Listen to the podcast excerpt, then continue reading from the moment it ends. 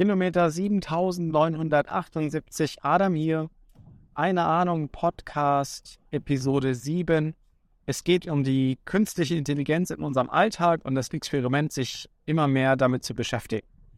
Ich habe jetzt in den letzten Episoden von dem Podcast erzählt, den ich jetzt hier aufnehme und der durch Sprach-zu-Text-Synthese, also Sprach-zu-Text-Modellen, ja, begleitend die Beschreibung für die Podcast schreibt. Und ich möchte jetzt ein bisschen weiterschwenken in die generative AI Stable Diffusion, also eine KI, die Bilder generieren kann. Es gibt da eine ganze Menge verschiedener Tools auf dem Markt. Ich habe schon mehrfach Midjourney genannt.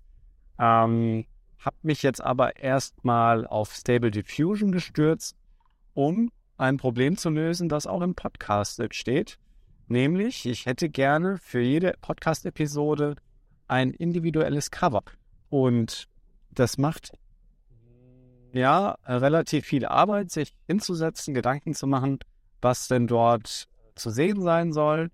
Und dann muss man ein Fotobearbeitungs-, ein Bildbearbeitungstool öffnen, das Ganze kreieren und vielleicht hat man noch irgendwas gescribbelt, muss das dann einscannen.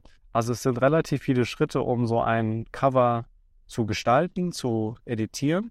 Und ich habe mir gedacht, Mensch, das wäre doch jetzt smart, ähm, den Podcast in, in einer Textversion äh, ChatGPT zu geben und zu bitten, eine, eine Videobeschreibung also die, eine Beschreibung des Textes, äh, kein Video, eine Beschreibung des Textes äh, zu vollziehen, das Ganze in ein, zwei Sätzen und daraus ein Cover zu gestalten. Und Ziel ist es sozusagen ein Prompt, also ein, eine Beschreibung für Stable Diffusion zu generieren, die sich an dem Gesagten im Podcast anlegt. So habe ich jetzt ein bisschen experimentiert. Und äh, bevor ich das Ganze jetzt erprobt habe, bin ich mit ganz einfachen Anwendungen da dran gegangen, also Podcast-Cover mit einem Hacker oder ein Podcast-Cover, Podcast-Art, Cover with a Cyberpunk wearing Headphones. Also das Ganze in Englisch zum Beispiel und äh, die ersten paar Episoden habe ich jetzt mal so frei, frei Schnauze gestaltet die Ergebnisse sind gut. Also es ist noch nicht fotorealistisch, sondern es sind einfach ja illustrative Grafiken, die jetzt aber zu so einem Podcast-Cover ganz gut, passier, äh, gut passen. Und ich finde es jetzt eigentlich klasse, dass ich mir sozusagen mit dieser Technologie ein Cover bauen kann und das Ganze einfach weiter steigern. Also mit jeder Episode, die ich aufnehme, soll äh, das Podcast-Cover besser werden. Besser im Sinne von komplexer und komplizierter. Ähm, ich versuche da jetzt einfach mich ein bisschen äh, in, der, der Prompt-Gestaltung zu erproben und habe da auch viel drüber gelesen, dass das jetzt durchaus ein zukünftiger Arbeitszweig sein, ein Prompt-Designer zu werden.